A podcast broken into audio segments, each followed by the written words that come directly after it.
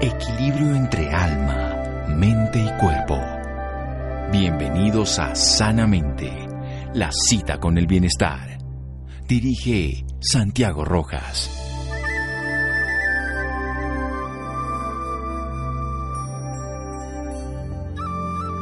Las amenazas a nuestra autoestima o la idea que nos hacemos de nosotros mismos causan con frecuencia mucha más ansiedad que las amenazas a nuestra integridad física. Sigmund Freud. Buenas noches, estamos en Sanamente de Caracol Radio. ¿Será posible bajar la ansiedad? ¿Será posible que nos podamos cuidar? Es un tema tan frecuente que diferentes abordajes nos permiten vivirlo de una manera diferente.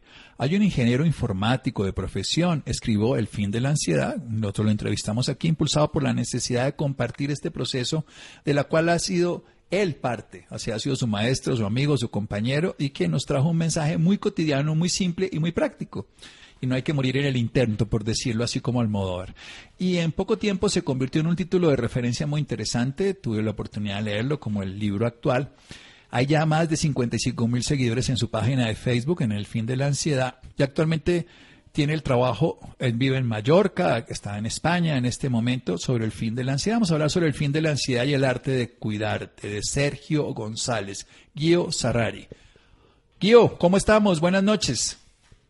Genial, Santiago. Encantado de volver a hablar contigo y, bueno, encantado de, hablar con, Colombia para, pues para dar a conocer un poco mi nuevo libro, El arte de cuidarte.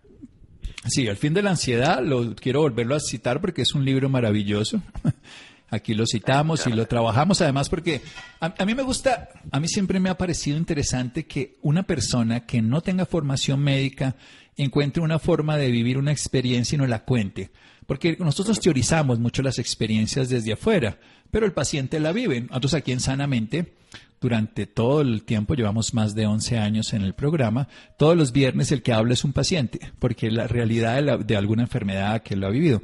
La parte desde el otro lado siempre tiene una vivencia muy distinta. Como diría mi abuelita, una cosa piensa el burro, otro el que la está enjalmando, se dice popularmente aquí. En este minuto hablemos un poquito del fin de la ansiedad y luego nos dedicamos la siguiente parte a hablar del arte de cuidarte. ¿En qué consiste el fin de la ansiedad? Genial, pues bueno, el fin de la ansiedad, eh, como bien has comentado, eh, nace a partir de una experiencia personal con, con ese problema, con ese trastorno, que me hizo necesario pues investigar y tratar el problema pues en mis propias carnes, como quien dice, y poco a poco descubrir una manera más positiva y agradable de, convivir con ese trastorno hasta poder superarlo y, transformar un poco mi vida, mejorarla. Y bueno, pues a partir de ahí surgió, bueno, conocí o, o descubrí una especie de camino que he intentado pues mostrar a otras personas, eh, primero pues a familiares y amigos que igual han podido padecer el, el problema, el trastorno de ansiedad, y más tarde pues un día pues intentando pues eso, dar con, pues, seguir esos sueños que, que uno tiene en su vida, intentando pues, escribir un libro, pues dije, bueno, pues ¿por qué no intento hacerlo sobre este tema que, que bueno, que me he convertido en una especie de, paciente experto, como quien dice, porque eh, pues lo he vivido, eh, lo he sufrido y, y lo he superado. Y, y bueno, y de esa idea, pues nació el libro para intentar transmitir un mensaje que ayudase a las personas que sufren ese problema, ese trastorno emocional, a, darle un poco la vuelta, a entender que, siempre existe solución, que no lo digo yo, lo dicen también los profesionales, ¿no? Y, a, descubrir un poco pues ese poder que tenemos dentro de nosotros mismos, que es el, al final el motor del cambio, el motor o el modo en que nos hace darle un poco la vuelta al problema de la ansiedad para entender que ha llegado pues por diferentes motivos, por diferentes descuidos y atender un poco más a la vida y a nuestras propias necesidades para pues para transformar nuestra vida y ya aparte de recuperarnos y volver a estar bien, pues acercarnos un poco más a, esa persona que, todos deseamos ser. Muy bien. y, lo logró. Estoy seguro que lo logró. Eh, no hay duda. Y ahora vamos a la segunda parte, después de un pequeño corte, El arte de cuidarte, es su más reciente obra aquí en Sanamente de Caracol Radio. Síganos escuchando por salud. Ya regresamos a Sanamente. Bienestar en Caracol Radio. Seguimos en Sanamente.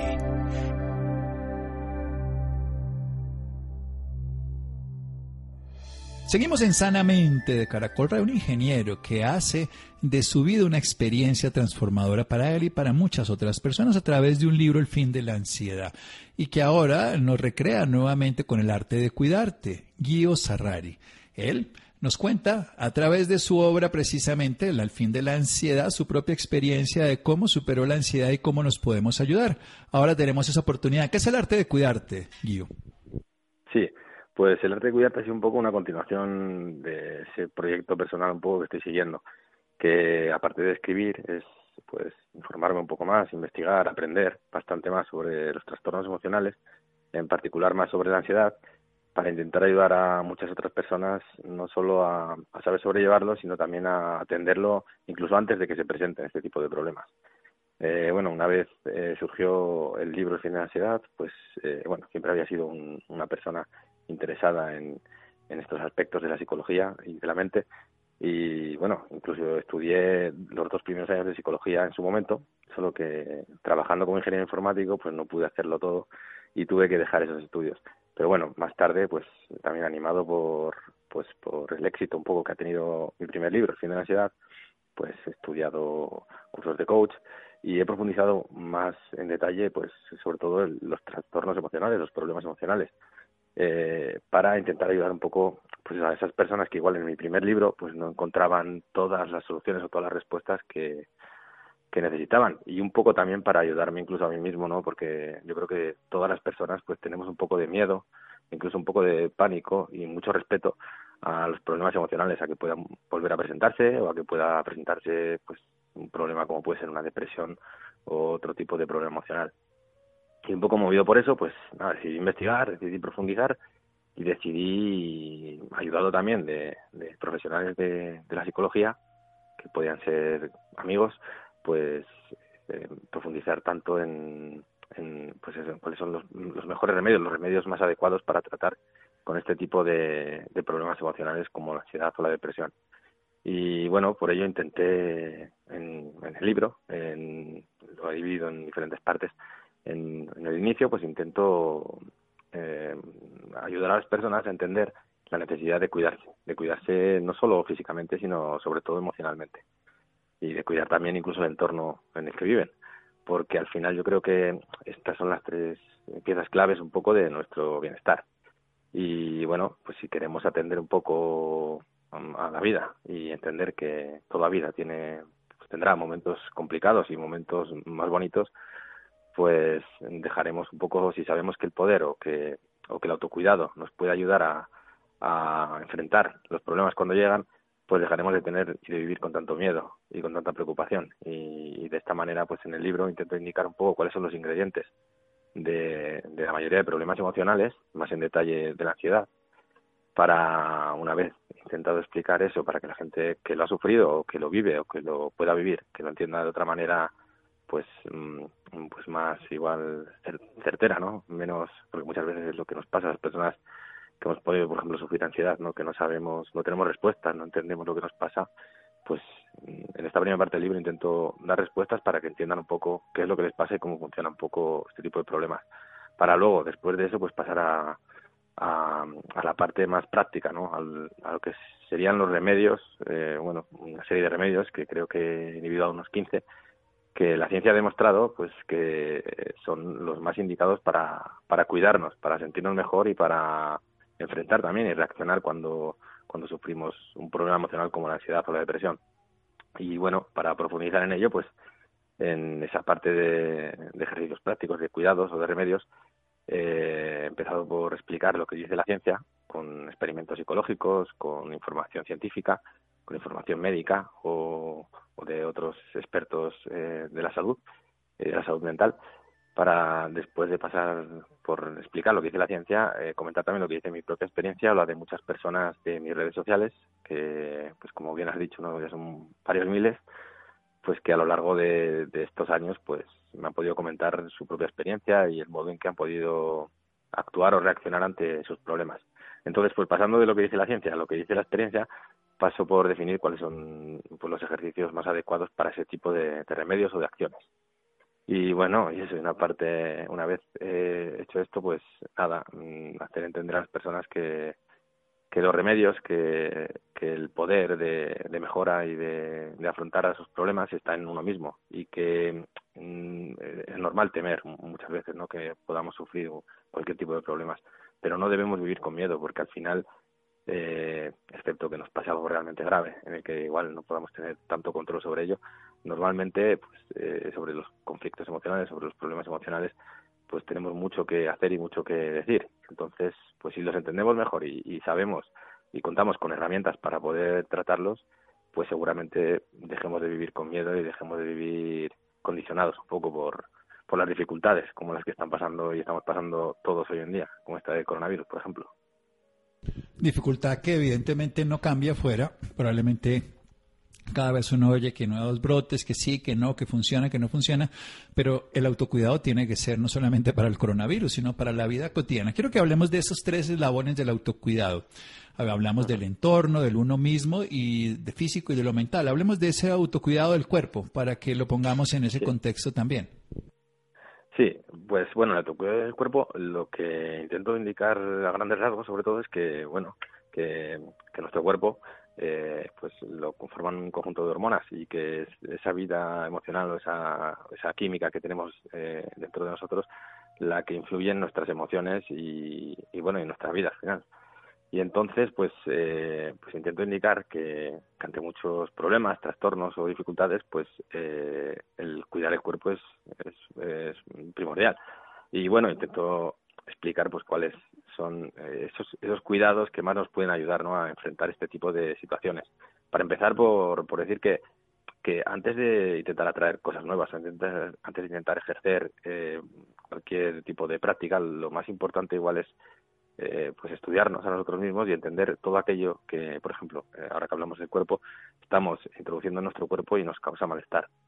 De ahí, por ejemplo, la importancia pues de entender eh, cómo las drogas influyen en el organismo, cómo los excitantes también pueden influir, por ejemplo, en los problemas como la ansiedad y el efecto directo de este tipo de sustancias, por ejemplo, en el malestar orgánico, en el desequilibrio orgánico que luego genera o tiene mucho que ver con problemas como pues, tanto como la ansiedad, como la depresión, como incluso la esquizofrenia. Entonces hay una relación muy directa entre, sobre todo el uso de drogas, por ejemplo, y este tipo de problemas. Entonces, pues en el libro intento indicarlo para que entiendan las personas pues esa necesidad de cuidarse y esa necesidad de entender que no todo vale y que muchas veces estamos incluso equivocados y, entender pues eso que, hay que cuidarse que hay que entender lo que no nos hace bien y sobre todo pues si estamos sufriendo un problema de tipo emocional pues entender que no es para nada el mejor momento. Y bueno en el libro se explica más en detalle y se hace entender eso que lo primero es entender lo que no nos hace bien para después pasar a actuar o interactuar con con nuestro organismo para atraer todo lo que nos hace bien, como puede ser, por ejemplo, el deporte, que es eh, una manera, o bueno, es eh, entre está, está reconocido como el antidepresivo natural por excelencia y el más sencillo de obtener, ¿no? Porque genera eh, o libera buena química o esas hormonas que son llamadas de la felicidad, como la oxitocina, la dopamina o la serotonina, y nos ayuda a sentirnos mejor, a disfrutar más de la vida y a pues afrontar los problemas emocionales y a poder superarlos. Entonces, bueno, indico una serie de pautas, pues una serie de ejercicios como puede ser, por ejemplo, eh, pues los ejercicios de tipo grupal, ¿no? Que pueden ayudar en problemas de tipo, pues fobias sociales, por ejemplo, problemas de comunicación, eh, el yoga en, problemas más de tipo fóbico, ansiedad, u otro tipo de ejercicios que pueden ser los, los más eh, cercanos, ¿no? A, a este tipo de, de problemas de, de los que hablo en el libro. Luego, bueno, también hablo de la la relación directa, por ejemplo, entre los gestos y las emociones, intentando siempre eso, abordar eh, todo ello ¿no? desde una perspectiva muy científica, porque aparte de eso, de la parte experimental propia, ¿no? intento investigar, he estado investigando, ¿no? y bueno, y me he informado bien y, me he comunicado con, con, profesionales de la salud para pues para intentar eh, hablar desde la verdad y, y por ejemplo pues en el, en el tema de, los gestos y las emociones, pues eh, hablo, por ejemplo, de, Paul Ekman, ¿no? que era un antropólogo que pues fue quien definió, como quien dice, las emociones básicas y definió una serie de gestos que se dio cuenta, por ejemplo, que en todas las culturas del mundo pues se utilizaban los mismos gestos para las diferentes emociones. Y bueno, luego hubo otro, otro, en este caso psicólogo, que identificó que la emoción hace al gesto, o sea, una emoción ¿no? nos provoca un gesto, pero también el gesto puede hacer la emoción, o sea, que el modificar activamente eh, un gesto, por ejemplo, sonreír, aunque no tengamos ganas, nos hace sentir mejor. O sea, hay una relación muy directa también entre los gestos, por ejemplo, y las emociones, las posturas. Y bueno, también hablo de ello. Y bueno, y hablo de una serie de... Vamos a hacer un pequeño corte. Vamos a seguir en un momento, Guido, pero genial. Vamos a hacer un pequeño corte para poder desarrollar en un momento todas esas ideas que son muchas más aquí en Sanamente de Caracol Radio. Síganos escuchando por salud. Ya regresamos a Sanamente. Bienestar en Caracol Radio. Seguimos en Sanamente.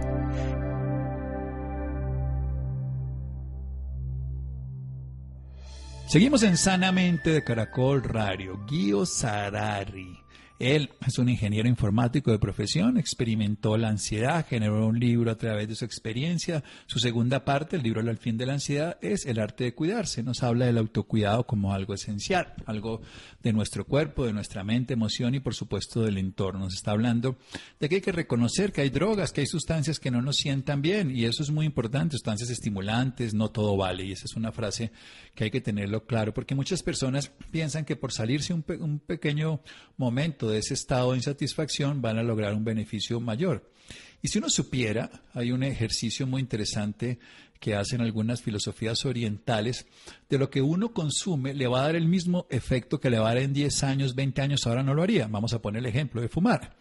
Uno sabe que si se toma el cianuro se muere en 10 minutos, una hora, entonces no lo consume, pero uno no piensa que fumando, consumiendo droga le va a pasar lo mismo. Si uno, uno hace ese, ese pequeño acercamiento de la realidad futura a la presente, pues cambia de opinión. Nos habla también de que no todo vale, pero como todo no nos hace bien, pues saber qué nos hace bien, hay que reconocerlo y luego lo que nos hace bien, como por ejemplo el deporte que es el gran antidepresivo, tenerlo en cuenta. Nos habla de Paul Ekman, es algún autor muy reconocido a nivel de lo que son la gesticulación, de las emociones básicas, cómo se expresan en, en el cuerpo, en la cara.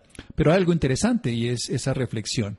Sabemos que una emoción lleva una postura de nuestra cara, de nuestro rostro, que puede ser de amargura, también una postura de nuestro cuerpo. Cambiar la postura, por ejemplo, sonreír, lleva a que nuestro cuerpo responda de la misma manera. El cuerpo lleva a que hagamos esa postura. Cuando sentimos la emoción, la emoción la podemos generar favorable desde la postura. Continúe entonces, Guido el resumen, Santiago. Pues eso es. Luego, bueno, aparte de, este tipo de ejercicios y de remedios que nos pueden ayudar a, mejorar la parte orgánica, también, en, bueno, en cuanto al cuerpo, está la relajación y la respiración, que, bueno, la ciencia, por ejemplo, ha demostrado que la respiración diafragmática es, eh, como que dice, eh, bueno, es, es, el, es un modo de activar el sistema nervioso parasimpático, que sería el opuesto al sistema nervioso simpático. Que al final, bueno, para resumir, el sistema nervioso simpático es el que se activa con la ansiedad y está pues estudiado ¿no? que una vez que si se activa la ansiedad no se puede activar ese otro sistema el, parasimpático el de la relajación. Pero si se activa la relajación pues desactiva la ansiedad. O sea es un poco como un, botón ¿no? que si activas la relajación mediante la respiración de tipo diafragmático pues eh, desactivas ese modo ansioso en que muchas veces vivimos. Entonces pues lo, explico lo defino y defino una serie de ejercicios. Y también bueno la importancia del descanso que al final pues somos un poco como, como nuestros móviles o como cualquier elemento un poco electrónico, ¿no? Que necesitamos descansar, necesitamos recargar la batería y más cuando tenemos dificultades emocionales, ¿no? Que debemos gestionar. La ansiedad pues se debe a unos niveles de estrés elevados, a que igual no sentimos capaces de afrontar el presente que tenemos y para ello, por ejemplo, es indispensable descansar bien, porque de esa manera pues nos despertaremos con más energía y podemos afrontar mejor el día a día. Y bueno, de este, de este tipo de elementos hablo cuando me refiero al cuerpo. Luego, eh, aparte de, cuerpo, casi, o bueno, más importante aún, es el cuidado mental, el cuidado emocional también. Eh, bueno, intentando pues hacer entender que como se ve que como se bueno como se ha estudiado como se sabe que, que el cuidado físico no tiene una interacción directa con, con pues esa química interna también las emociones pues ejercen un, una activación directa de, determinado tipo de química, de determinado tipo de hormonas. Y bueno, pues al final hay que entender eso, que, el malestar emocional pues también nos genera eh, infelicidad y que, por ejemplo, en el caso de, la ansiedad, pues mantener miedo excesivo pues nos hace nacer fobias o nos hace nacer ansiedad. y, por ejemplo, mantener una tristeza excesiva pues puede hacer nacer un trastorno depresivo. Entonces, pues al igual que con el cuerpo, lo primero en cuanto a ese cuidado mental, a ese cuidado emocional, es entender lo que no necesitamos, lo que lo que nos hace daño, pues ese, por ejemplo, mm, vivir excesivamente con determinado tipo de emociones o alimentarlas, ya que, por ejemplo, pues es fácil entender que si una persona, por ejemplo, sufre una pérdida o, o, vive en una etapa de desamor, por ejemplo, si constantemente estás eh, conviviendo con la tristeza, con canciones tristes, con elementos que te van a recordar a esa persona, pues no te ayudará a superarlo y es más probable que de esa manera pues eh, puedas hacerte más daño y, pues eh, derivar en un problema más grave, en un problema mayor. Entonces, bueno, hay que tener cuidado de lo que, al igual que con el cuerpo hay que tener cuidado de lo que introducimos en nuestro cuerpo, pues hay que tener cuidado también con lo que introducimos en nuestra mente. De eso habla esa primera parte del cuidado mental. Aparte de eso, pues hablo sobre todo también de la meditación, que, bueno, está o sea, bueno, la ciencia identificó a la persona reconocida como la más feliz del planeta gracias a que utilizaron una serie de sensores en su cabeza mientras meditaba y consiguieron registrar. Ese, ese, pues consiguieron registrar eso que tenía niveles de emociones positivas que no habían encontrado en ningún otro ser humano, con muchísimas pruebas que ya habían hecho. Y se demostró, él, él demostró y él pues identificó que, su secreto era la meditación, por muchos aspectos positivos que esta le trae y bueno, aparte un poco movida por eso, hubo una doctora que se llama Sara Lazar, que fue una neurocientífica, o es una neurocientífica de Harvard, que pues no creyendo del todo eh, pues esta realidad entre la meditación y la felicidad, intentó hacer estudios que, que explicasen o le hiciesen entender si realmente existían tantos beneficios en la práctica de la meditación. Y bueno, y así se dio cuenta tras, tras varios estudios que realizando eh, prácticas eh, de mindfulness durante siete semanas, pues la actividad de la amígdala se redujo, que bueno, la amígdala es el órgano que, tiene que ver más con, por ejemplo, con el problema de la ansiedad, ya que es el gestor del miedo, como quien dice. Y, pues, de la alerta también. eso, de la alerta. Se dio cuenta de que, de que se producía una disminución en las emociones como la angustia, el miedo, la tensión, debido a esta eh, actividad más relajada de la amígdala. También identificó que la actividad del hipocampo aumentó y con ello pues aumentaban capacidades como el aprendizaje, la memoria o, el modo en que gestionamos las emociones. Y bueno, y hablo de todo eso, hablo también de, cómo, por ejemplo, las técnicas de distracción nos ayudan a dejar de enfocarnos en nuestros problemas o en nuestro malestar para poder ocuparnos de una manera más activa en, cualquier otro aspecto de la vida que nos haga salir un poco de ese problema, de ese de ese, pues esa preocupación tan constante que nos mantiene enfermos o, deprimidos o tristes o, ansiosos. Y, una cosa buena del libro, ¿no? Una cosa buena del libro que él pone lo que dice la ciencia, luego dice lo que dice la experiencia y luego, bueno, manos a la obra, hagámoslo, acción. Y así nos, nos, nos genera como esa visión pues, desde el lado científico, estudios, investigaciones, lo que se siente, la experiencia que vive, pero bueno, ¿cómo, ¿qué podemos hacer? ¿Cómo nos podemos cuidar? Hablemos de, lo del entorno, lo, lo de Mateo Ricard, lo de las emociones, eso es genial, todo ese trabajo, pues además de desarrollar el trabajo con cada uno de nosotros, proteger la mente, reconocer que los pensamientos y las emociones, como lo diría el Buda, ¿no? Nadie nos puede hacer más daño, ni el peor enemigo puede hacer tanto daño como los propios pensamientos, que decía Siddhartha Gautama Buda. Y, esas, y, no tener esa condición de reacción agresiva. Y, hablemos un poquito más allá de la, del mindfulness y todo lo que está muy bien escrito en el libro sobre lo del ambiente. Tiene también cuida el exterior tanto como el interior, porque todo es uno, decía Buda. Eso es, eso es. Y bueno, respecto al ambiente, lo que dices y lo que decía Buda, al final todo es una unión y bueno, pues somos cuerpo, somos mente, pero también somos ambiente. Lo que nos rodea es lo que nos hace también ser como somos o sentir como sentimos. Y entonces, pues es indispensable tener cuidado también de, de ese ambiente, de ese entorno. Y mm, respecto a ello, pues como siempre en, este tipo de, bueno, en el libro, lo que intento primero es que las personas identifiquemos todo aquello que nos sobra, todo aquello que no necesitamos. Y pues al igual que con el cuerpo, tenemos que identificar que, por ejemplo, si sufrimos ansiedad, pues eh, el exceso de café nos puede afectar, por ejemplo, o si sufrimos otro tipo de problemas, pues las drogas o la mala alimentación nos puede estar influyendo en que sigamos sintiéndonos así o nos sintamos incluso peor. En cuanto a la mente, pues tenemos que dejar de, atraer ese tipo de emociones negativas, ese tipo de emociones que nos mantienen en ese estado alterado, pues en cuanto a la mente lo mismo. Lo primero que tenemos que hacer y lo primero que yo mismo haría, he hecho y que creo que cualquier profesional intenta eh, aconsejar a una persona que quiere sentirse mejor es eh, eliminar o soltar de su vida pues todo aquello que no le hace bien. Y en este caso respecto al ambiente pues el ambiente tóxico que serían pues esas personas esas situaciones que nos hacen sentir malestar que nos hacen sentirnos eh, pues eh, ansiosos o, tristes. Eh, reconocer un poco qué es aquello de nuestro alrededor que no nos sirve para pues intentar ir soltándolo yo creo ir identificándolo y ir entendiendo pues que igual llega el momento en que tenemos que aprender a saber decir no, a soltar responsabilidades, a dejar de creernos perfectos o buscar la perfección, a no querer agradar a todo el mundo, pues todo eso que nos hace sentir pues también muchas veces a disgusto y que muchas veces pues nos tiene atados un poco al malestar.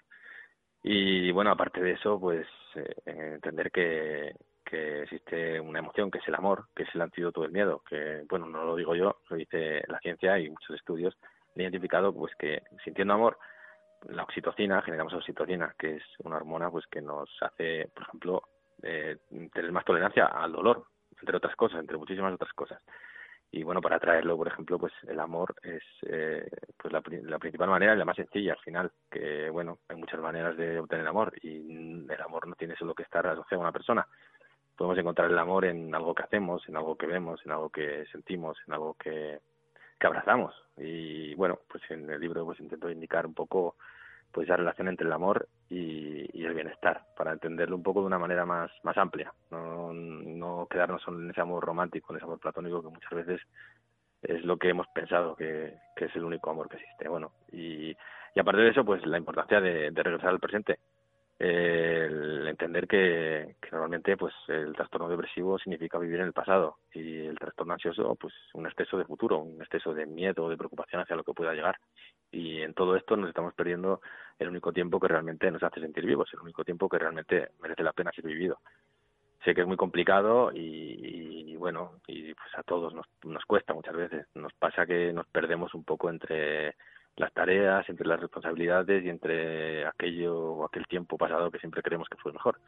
Y entonces, pues es primordial eso, volver al presente. Para ello, bueno, está la meditación, el mindfulness, hay muchos ejercicios y hay que entender, hay que intentar practicarlo al final. Y bueno, pues como en el resto, pues eso, eh, eh, comento una serie de ejercicios que nos ayudan un poco a, a sentirnos más, a reconocer más ese presente y esa importancia que tiene. Y bueno, aparte de eso, hablando un poco ya más en detalle de la ansiedad, eh, bueno, también otro tipo de problemas, pues la necesidad de, de relajarnos también, de practicar una vida un poco más lenta. Hablo de la slow life, de, de bueno, que es un término que, que llegó porque una persona italiana, pues bueno, lo comentó en el libro, ¿no? Que porque me hizo bastante, me llamó bastante la atención eh, el modo en que nació esa filosofía y fue porque en, Roma, en la ciudad de Roma, yo estuve viviendo allí nueve años, eh, me lo contaron allí, pues una persona, un, romano, un cocinero romano, eh, se indignó un poco porque llegó el McDonald's eh, a, a su ciudad, ¿no? Y bueno, los italianos son amantes de, de su comida, de su cocina y pues ese tipo de comida seguramente no le, no le, no le gustó y propuso hacer un, una, una cosa bastante contraria, ¿no? Y, y pues eh, entendiendo que la comida rápida y el motivo por el que había llegado, ¿no? que en el libro intento explicar un poco pues cuál es la filosofía de vivir rápido y por qué, por qué llega y, el mal que nos está haciendo, pues esta persona dijo voy a intentar hacer todo lo contrario. Y entonces inventó la, la comida lenta, como quien dice, y el comer lento para estar más en ese presente, para, para disfrutar más del presente y vivir de otra manera menos acelerada. Y bueno, indico un poco pues todas todas las cosas buenas eh, que nos puede traer y de practicar la vida lenta y las diferentes maneras que podemos tener de hacerlo. Y bueno entendiendo que para empezar pues en vez de en vez de seguir pues un poco como, como un burro una zanahoria sin entender por qué estamos caminando pues igual lo primero es entender todo eso que, que no necesitamos y, y practicar una vida un poco más no sé un poco más lenta más tranquila y más y que tenga más que ver con uno mismo y bueno, para terminar. Perfecto, ya termina. Un minuto, un minuto. sí, sí. Un minuto, por favor, lo último, lo último, porque ya se nos ah, acabó vale, el sí, tiempo. no, y para terminar, bueno, hablo de, de, de la ciencia de, pues, de la neuroplasticidad, ¿no? De cómo, pues, el, el mero hecho de, de emprender nuevos caminos, de, de cambiar el modo en que hacemos las cosas, hace que nuestro cerebro, pues, eh, pues la, la neuroplasticidad eh, tenga lugar y, y se generen nuevas conexiones neuronales que es algo que ayuda directamente pues a superar cualquier tipo de problema, cualquier tipo de dificultad, cualquier tipo de trastorno e incluso a observar pues nuevas posibilidades, donde muchas veces cuando sufrimos un problema pues vemos todo negro o no vemos eh, posibilidades de mejora. Al final es un poco el mensaje que intento transmitir en el libro. Hacer entender que, que sí, que hay problemas y que la vida, pues al igual que está hecha de, de momentos felices, también está hecha de momentos tristes. Pero que en todo problema, al final, pues si lo intentamos observar de la manera justa, aunque nos cueste, podemos descubrir un, una manera, también un, una posibilidad de, de, mejorar nuestra vida. Y al final es, es lo que intento transmitir en el libro. Ya sé que son muchas cosas y siento haber hablado de tanta cosa, pero es que, claro, he intentado resumirlo todo diciendo tantas cosas, pues se me hacía difícil, pero, pero al final es eso. Es un poco un libro en el que inicialmente intento hacer entender pues de qué está hecho un poco el dolor y la dificultad para entender también que, hay posibilidades de mejora y que mucho está en nosotros pasando por eso por entender qué cosas nos van a nos van a ayudar a sentirnos mejor y a, y alejar un poco ese dolor y esa preocupación y eso ya empezar a observar ese esa posibilidad de transformar nuestra vida de mejorar nuestra vida en lugar de estar constantemente dando vueltas al problema Sí, que en las manos nuestras está la solución. El arte de cuidarte de Guido Sarari es un libro de Editorial Vergara. Descubre las herramientas de tu felicidad. Nos lo cuenta en cómo cuidarnos, cuidar nuestra mente, cuidar nuestro cuerpo, cuidar nuestro entorno. De nosotros depende. Y hay muchas estrategias. Está hablándonos lo que dice la ciencia, lo que dice la experiencia y acciones prácticas y cotidianas. Un abrazo, Guido. Un abrazo, Santiago. Muchísimas gracias por hablar contigo. Bueno, adelante. Seguimos en Sanamente de Caracol Radio. Síganos escuchando por salud. Ya regresamos a Sanamente. Bienestar en Caracol Radio. Seguimos en Sanamente.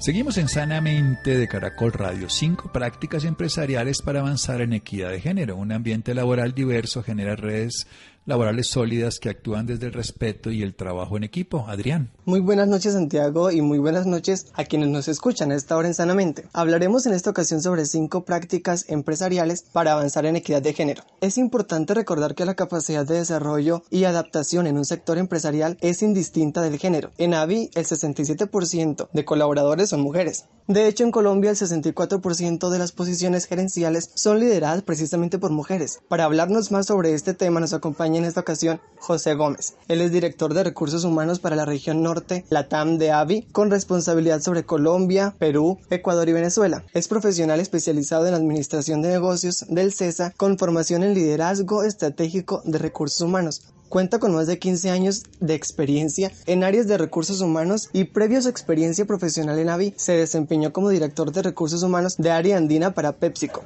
José Gómez, muy buenas noches y bienvenido sanamente a Caracol Radio. Adrián, un gusto saludarte. Buenas noches. Buenas noches a toda la audiencia. Bueno, para comenzar me gustaría que nos, que nos comentara cuál considera usted es la importancia de lograr la equidad de género dentro de las organizaciones. Mira, yo creo que nosotros tenemos un desafío uno, ante Navi, todas las compañías, una responsabilidad con la equidad de género significativa, especialmente porque tenemos que era esta equidad interna debe reflejar la realidad de nuestro mundo. Nuestro mundo tiene una composición diversa por naturaleza y encuentras a las organizaciones y encuentras que la composición es altamente cargada hacia hombres o hacia mujeres, pero que no se encuentra diversidad y de esta pues pueden estar teniendo respecto a las decisiones, a las formas en que operan los negocios, a las estrategias que al final es esta diversidad que te permite realmente reflejar la realidad de la posición a la que te diriges. Creo que, que todas las organizaciones tienen un fin de impactar un consumidor, un cliente, un grupo de interés que está naturalmente compuesto como por una diversidad natural, que se genera de manera natural. En esa forma, las organizaciones deben intentar de manera sistemática y de manera consciente crear esa diversidad internamente para poder generar un entorno mucho más apropiado y un impacto mucho más balanceado para consumidores, clientes, stakeholders, etcétera. ¿Y cómo es que consigue AVI posicionarse como la empresa número 5 con mejor ambiente laboral para el desarrollo de las mujeres en Colombia? Sí, y, gracias por mencionarlo. El, este ranking fue en el año 2020, que fuimos nombrados como la quinta mejor empresa para trabajar en Colombia para mujeres. Y si yo te, pudiera contar algunas de las cosas que, suceden dentro de AVI para, para que esto suceda, me, referiría a cinco prácticas en general. La primera que yo te diría es la generación de conciencia en todos los niveles de la organización de la importancia de esta equidad. Esto quiere decir que nosotros como compañía y a todos los niveles, desde el representante de ventas hasta el equipo directivo, estamos totalmente conscientes en que generar entornos apropiados, diversos, flexibles, para que la mujer pueda realizar su carrera de manera exitosa dentro de algo, es una prioridad que tenemos, que medimos y con la cual estamos constantemente comprometidos y comunicando. Adicionalmente, creo que otro reto que hemos tratado de abordar es, el, es la fracción del, del talento inclusivo. Ser de alguna manera muy consecuentes en que esta conciencia que generamos se traduzca en la diversidad de nuestra búsqueda de talento. Nosotros tenemos retos, para que tengas una idea, donde cuando nos presentan una terna de candidatos o cuando nos presentan un grupo de candidatos para una posición, exigimos que venga el balance adecuado. Te pongo un ejemplo. Yo recibo una, una, una, una grilla de selección de candidatos para una posición que solamente incluye cuatro hombres. El reto que yo le voy a hacer a mi equipo que es, es que esa grilla tiene que traer diversidad. Siempre vamos a seleccionar al mejor dentro del grupo de candidatos, pero vamos a exigir y vamos a retar a nuestro equipo de selección para que venga una una, opción variada y con suficiente equidad y con suficiente representación de los distintos géneros. Y una vez tenemos a los equipos adentro, yo creo que el desarrollo se vuelve una de nuestras principales propuestas para la mujer en hábito. ¿Por qué? Porque personalizamos mucho nuestra relación, flexibilizamos mucho nuestras condiciones, de tal manera que cada persona encuentre dentro de nuestra organización la mejor manera de encontrar una realización personal y profesional. Eh, las curvas de, crecimiento de carrera de una mujer son muy distintas a las del hombre y nosotros estamos muy conscientes de eso y tratamos de asegurarnos de poder ser muy colaboradores, muy conectados con las necesidades y muy empáticos para que cada mujer dentro de la organización pueda acelerar su carrera en el momento en el que mejor y en el que más le conviene. Eh, es algo en lo que nos esforzamos mucho. Y finalmente te, mencionaría dos cosas para, para terminar, y es que vamos de crear comunidad de este tema. Y es mucho, convocar a muchas personas, muchos líderes que tenemos vocales y iniciativas dentro y fuera de la compañía.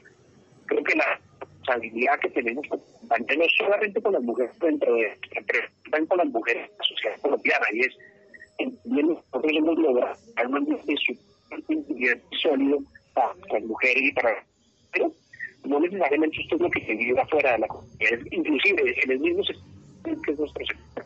Hay muchas áreas que necesitamos aportar. Entonces, tratamos de ser muy, muy en nuestra presencia en la comunidad y en el ambiente externo para representar y ayudar a que las industrias, los sectores encuentren un mejor, mejor balance, un mejor Y finalmente, hablar del tema. Es algo que está tratando. Y creo que este mes es fundamental para esto. El mes de la mujer, obviamente, pero a todos nos, nos, llega con un montón de sentimientos. Creo que en mi caso personal tengo una hija pequeña, tengo una esposa, tengo madre, tengo suegra, hermana. O sea, si tú me preguntas, eh, soy un convencido y soy un comprometido que las mujeres encuentren la realización profesional en sus compañías, que no tengan discriminación de ningún tipo y que el mundo sea realmente diferente para ellas en el futuro. Y nosotros como compañía, al menos yo como líder de recursos humanos, tengo una responsabilidad al respecto y, como, como, como como representante, pero también como, como director de recursos humanos y como individuo, trato de ser muy local y de participar de una manera muy amplia y activa en que nuestra marca sea leída y sea percibida como una marca activa y líder en la equidad de género en Colombia, en Latinoamérica, inclusive en los distintos países del mundo en los que operamos. Así es, José. Ahora, ¿cuál es el llamado para estas empresas en nuestro país que ignoran temas tan importantes como es la equidad precisamente de género? Mira, lo, lo primero es que entiendan el fondo de la necesidad. Esto, esto no es, esto no es una moda, esto no es algo que se deba hacer solamente por, por, por estar en las tendencias, sino que realmente lo que estamos viviendo, y te voy a hablar específicamente de Colombia, a mí me aterra las noticias que leemos, me aterra lo que vimos que le pasa a nuestras, a nuestras mujeres, a lo que tienen que enfrentar, pegar a sus casas, a mí me aterra ese mundo machista en el cual muchos de nuestros, padres fueron criados y fueron, y hicieron, y, creo que de verdad la responsabilidad de fondo cada compañía necesita entender por qué es necesaria. Yo creo que para poder llevar cualquier cambio en una organización es importante entender el qué. Y a esos líderes de las organizaciones, a los presidentes de compañías, a los gerentes, a los directores de recursos, a los equipos efectivos, no solamente salir a percibir indicadores de que género o mostrar un número, sino realmente entender el por qué eso puede significar un cambio relevante interno bien de cara a sus clientes consumidores y grupos de interés. Que por esta partida pide, pide empezar a dar pasos pues, comprometidos con indicadores, con mediciones y con seguimiento que demuestren que ese tiene un plan, tiene un compromiso y tiene eso, eso es recomendación. Mira, es muy importante porque muchas compañías siguen el indicador porque lo reciben de manera pues casa matriz de alguna forma, pero tú vas y miras si en el fondo de la discusión y del pensamiento existe una necesidad de respecto y no lo hay. Entonces yo retaría mucho a estos líderes en Colombia, a, las personas que tienen la posibilidad de hacer una diferencia, a entender el por qué lo quieren hacer y a comprometerse sin duda alguna en esta jornada. Así es, algo muy importante, esto no es una moda y, y debe ser un cambio. Ahora, ¿cómo cree usted que puede verse reflejada esta equidad de género de forma externa para las organizaciones? O mejor dicho, ¿cómo la pueden llegar a percibir los consumidores de ellas? Sí, mira, eh, te, voy a, te, voy a, te voy a poner un, un ejemplo de pronto fuera, fuera de nuestra industria. Eh, no sé, te voy a hablar de, cualquier industria donde un grupo de consumidores tenga una, una población donde el 50% de la población son mujeres y la, el 50% de la población es hombre. Poniendo un ejemplo, ¿cierto? En una industria cualquiera. Del target de un producto, del target de una, de una estrategia de marketing. Imagínate que esa estrategia es diseñada por un equipo de liderazgo conformado 100% por hombres. Imagínate la, la cantidad de insights la cantidad de inputs, la cantidad de, puntos de vista que esa orientación de vista, tener una mirada tan marcada y tan jugada desde el masculino. Imagínate la misma estrategia en un grupo en igualdad de condición, donde la voz del liderazgo, del esquema de poder incluso, porque obviamente hay todo un, un esquema de poder en el medio, ¿no? Donde el poder tanto de hombre como de mujer equivalente y está realmente las ideas, en los conceptos, en los criterios, en los datos. Imagínate la diferencia de estrategia.